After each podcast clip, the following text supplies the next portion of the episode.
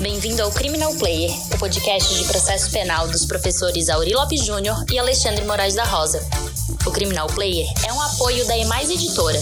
No site www.emaiseditora.com.br você encontra material de qualidade e gratuito. Siga o Instagram @emaiseditora para ficar por dentro das novidades. Você pode seguir também o Instagram dos professores Auri Lopes Júnior, arroba Auri Lopes JR, e Alexandre Moraes da Rosa, arroba Alexandre Moraes da Rosa, para ficar por dentro de tudo o que acontece no mundo do processo penal. Olá, ouvintes do Criminal Player. Hoje nós temos aqui Sérgio Rebouças, que além de ser um parceiraço, um amigo, é advogado em Fortaleza, professor da Universidade Federal de, do Ceará, também é doutor em Direito, escreveu um livro que eu gosto muito sobre o curso de processo penal e está lançando, daqui a pouco nós vamos falar um pouco também sobre como se o direito penal, a parte geral, um livro novo pela Kiran, e isso tem, tem significado para nós uma alegria porque enriquece a prática, é um advogado, professor e que junta e consegue articular essas duas categorias. Seja muito bem-vindo, então, Sérgio, uma alegria poder estar aqui conosco. agradeço meu nome do Aurélio Lopes Júnior. Salve, Alexandre. Muito obrigado. Bom dia a todos os ouvintes. Eu fico grato a você pela oportunidade aqui de, de participar. Sempre um prazer ouvir o Criminal, Criminal Player e hoje é uma, uma honra aqui estar presente para contribuir de alguma forma também. Obrigado. E além disso, né, Sérgio, seja muito bem-vindo você.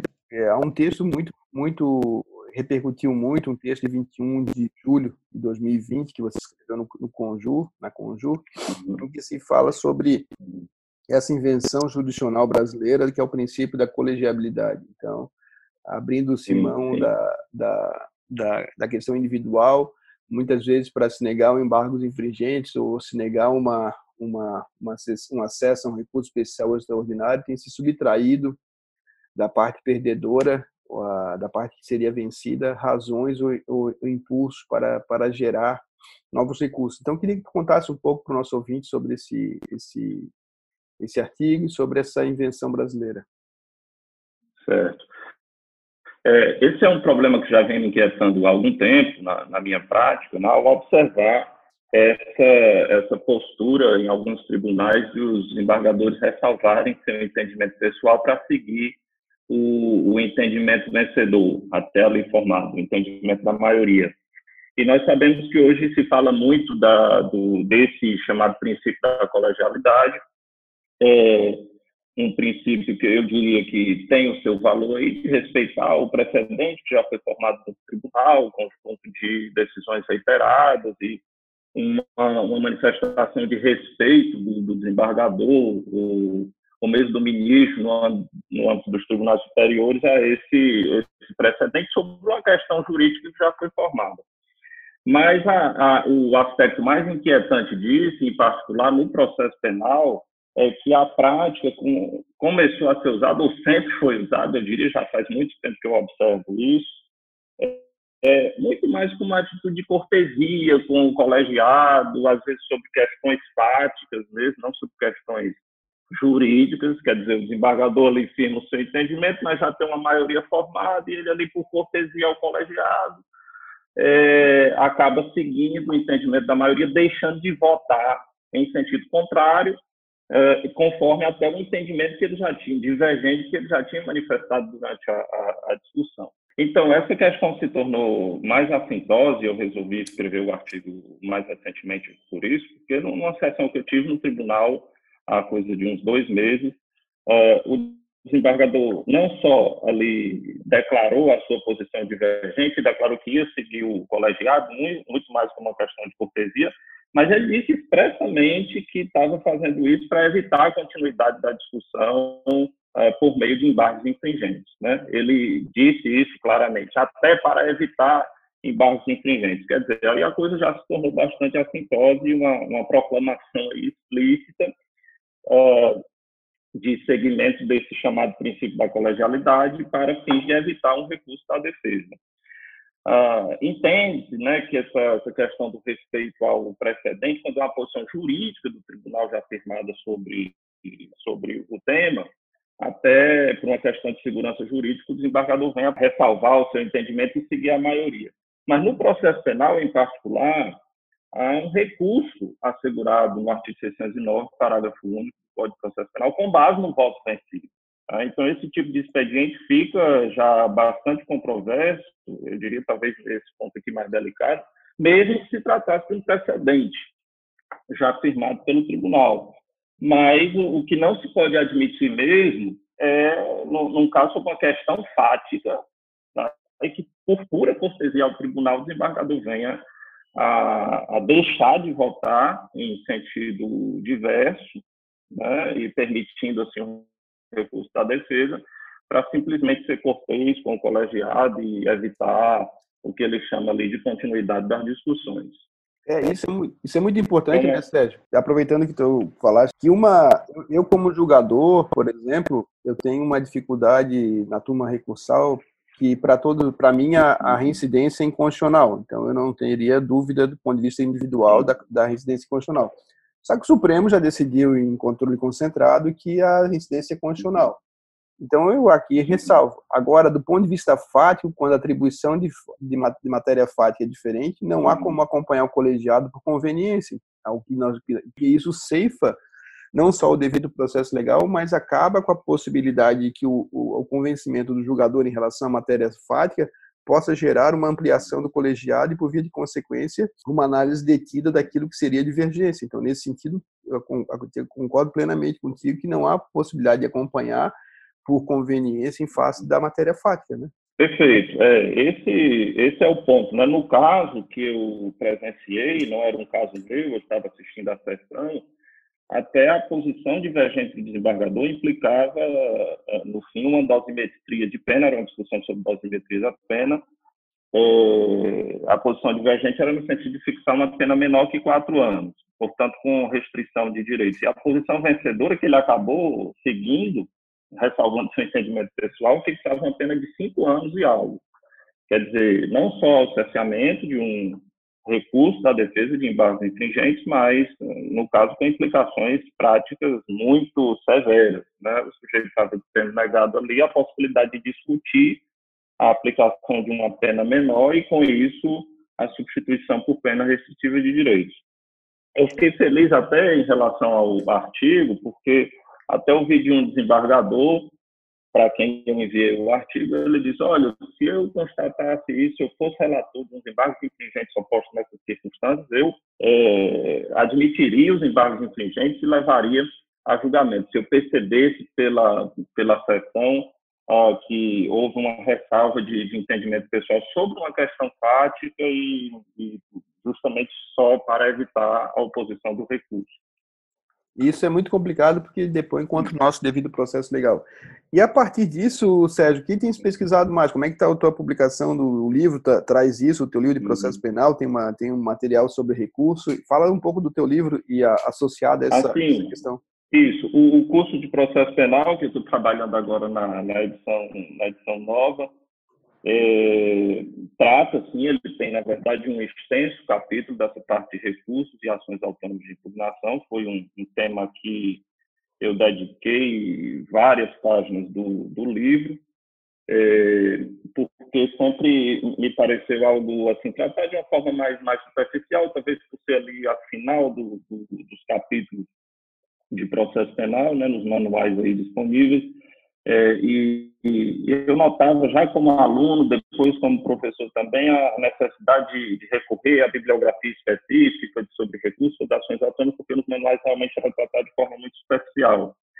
E aí resolvi tratar de uma forma mais concentrada disso, e até com recursos menos, é, vamos dizer assim, menos discutidos, como, por exemplo, embargos de divergência nos tribunais superiores, que é um recurso também aqui eu dediquei uma abordagem lá no, no livro de processo penal.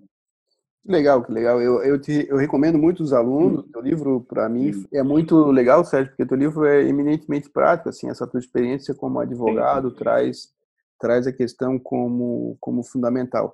E aí, retomando só a tua questão, já para aproveitar essa parte de embargos infringentes, o que tu pensa em relação ao prazo dos embargos infringentes? Né? Porque com a revogação do CPC, nós tivemos uma uma discussão muito grande acerca de como, como se processam embargos infringentes no processo penal. Como é que, como é que tens uhum. orientado os, os, os, os, ouvintes? É, tem um ponto específico, até quando vou tratar isso com os meus alunos, né, digo de uma forma, é, é uma situação interessante que foi gerada aí é a questão da interrupção, né, do, com a oposição dos embargos infringentes, a interrupção do, do prazo para recurso especial e recurso extraordinário. No caso, particularmente, dos embargos infringentes parciais. Isso. Aquela, o acordo em parte é unânime, em parte é não unânime. Por exemplo, unânime na condenação e aí, por maioria, na fixação da, da pena. Oposto dos embargos infringentes dessa parte não unânime, só pode, obviamente, impugnar a parte não unânime, se a oposição do recurso interrompe o prazo em relação a todo o acordo ou só a parte recorrida do acordo. Aí nós temos, né, Alexandre, aquele princípio da unirrecorribilidade, não, não cabe dois recursos ao mesmo tempo pela mesma parte contra o mesmo acordo.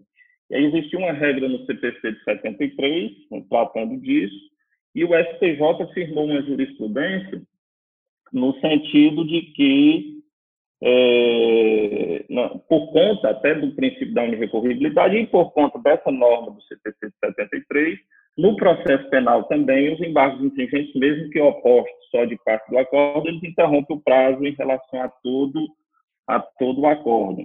E essa é uma posição divergente da posição do Supremo Tribunal Federal, simulada, inclusive, a súmula 354, se não estou enganado aqui no número dizendo que os embargos, que é intempestivo, que a súmula diz é o seguinte, é intempestivo o recurso extraordinário interposto após o julgamento dos embargos infringentes em relação à parte do acordo não abrangida pelos, pelos embargos infringentes. Ele está dizendo, em outras palavras, é que o acordo ficou em parte unânime e em parte não unânime, da parte unânime você tem que ter logo o recurso extraordinário. E aí, paralelamente, os embargos infringentes da parte não unânime. Essa súmula nunca foi é, revogada, tá? essa súmula continua expressando, apesar de ser uma súmula muito antiga, continua expressando a orientação da Suprema Corte nos embargos infringentes no processo penal. E aí tinha uma posição divergente do STJ baseada na regra do CPC de 73. Quando entrou em vigor o CPC de 2015, essa, essa norma deixou, vamos dizer, de servir de amparo para o STJ, né, que vai ter que rever sua posição, ou então vai ter que ressignificá-la para basear no princípio da unirrecorribilidade, como princípio geral recursal, e não numa norma específica. Mas a minha orientação e, e prática, inclusive, com base na súmula do Supremo, é que no processo penal, apesar do princípio da unirrecorribilidade, é, a, e, e, com base na orientação da Suprema Corte, é necessário, mesmo se o acordo for em parte unânime e parte não unânime, fazer a interposição paralela. Os embargos infringentes da parte não unânime, paralelamente, recurso especial e ou extraordinário da parte unânime. É isso que eu tenho orientado também os meus, meus alunos, tal, porque não vale a pena uhum. arriscar e depois ter que discutir Exatamente. essa questão. Então, vale a pena tocar os dois e depois, se tiver que que confirmar e tem aquela questão que é se vai convalidar o ato depois, quando abrir o prazo de novo, uhum. se faz isso como preliminar, mas isso é muito importante, está no teu livro, eu acho que vale a pena o pessoal Sim. dar uma olhada. Me conta aí, para a gente terminar o nosso papo curto em relação a isso, porque nossa ideia é sempre fazer, está lançando agora um livro novo sobre a parte geral do direito penal, né? E conta um pouco da sua experiência. Isso, pela editora Tirão. Esse foi um livro que levou bastante tempo para escrever, envolveu uma, uma pesquisa é, bastante extensa. O direito penal, na verdade, é a minha, sempre foi a minha principal área de, de estudo, meu doutorado é nisso. E o livro já saiu aí na, na, na edição eletrônica, né? e agora, mesmo na, na última sexta-feira, saiu também em pré-venda a edição física. Né? Então, o livro está começando aí a sua, a sua trajetória. E eu procurei fazer ali, Alexandre, procurei unir uma maior densidade teórica sobre alguns, sobre alguns pontos, né, que eu sempre considerei algo assim, ou pouco explorados, mas que são realidades presentes, são problemas presentes no, no direito penal brasileiro, é, também, mas também com enfoque prático, né? Um livro que tem uma extensa referência jurisprudencial, a posição dos tribunais superiores, tem também uma posição crítica a esse respeito. É um livro que procura também tratar essas correntes do, do pensamento penal contemporâneo, como o funcionalismo, o direito penal econômico, o direito penal do, do, do risco, é, de uma forma, vamos dizer, adaptada ao direito penal brasileiro, também desmistificar algumas compreensões nós temos sobre, esses, sobre essas correntes.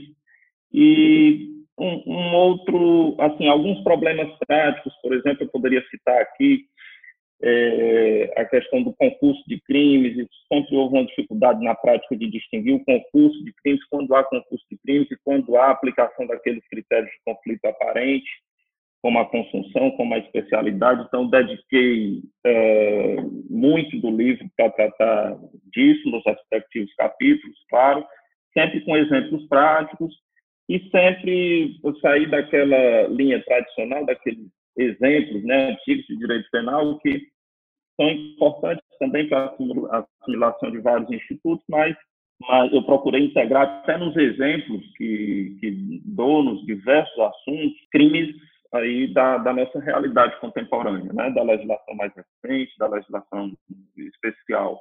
Uma outra coisa que faço lá no livro é integrar o ensino do direito penal, a abordagem dos problemas penais com o direito processual penal e com a execução penal, na parte de penas em particular, é, com a sua execução penal, isso está bem, está bem visível. Tá? Um livro denso, ele tem 1.390 páginas, mas um, livro que procura aliar, aí não é um livro que fica só na teoria, procurou aliar esse aspecto com um aspecto prático também, com um aspecto da funcionalidade, do que você precisa para aplicar ali os conceitos de, de, de parte geral. Né? Parte geral, acho que é um dos, dos pontos mais desafiadores aí para quem lida com as, com as ciências penais, particularmente na teoria do crime. Um, resumo assim, bem amplo seria, seria essa proposta. E aí eu fico bem contente contigo, cara, porque, como eu reafirmo para quem está nos ouvindo, a pegada do Sérgio Rebouças é sempre uma pegada prática de quem está no dia a dia Sim. e que busca dar o, o estofo teórico focado na sua aplicabilidade. Eu agradeço muito, Exato. Sérgio, por ter conversado conosco aqui no Criminal Player. É, eu que agradeço, amigo. Dá aí o teu Instagram para o pessoal te seguir lá. Qual é o teu Instagram? O Instagram é o arroba. E aí pode acompanhar a tua publicação lá, acompanhar o teu dia a dia. Valeu, parceiro. Maravilha, eu que agradeço, Alexandre. Muito obrigado aí pela oportunidade. É um prazer para mim estar aqui. Eu tenho uma admiração muito grande por você, pelo Auri. Estou sempre acompanhando o trabalho inovador de vocês aí diariamente. Muito obrigado. Para mim é uma honra estar aqui. Um abração.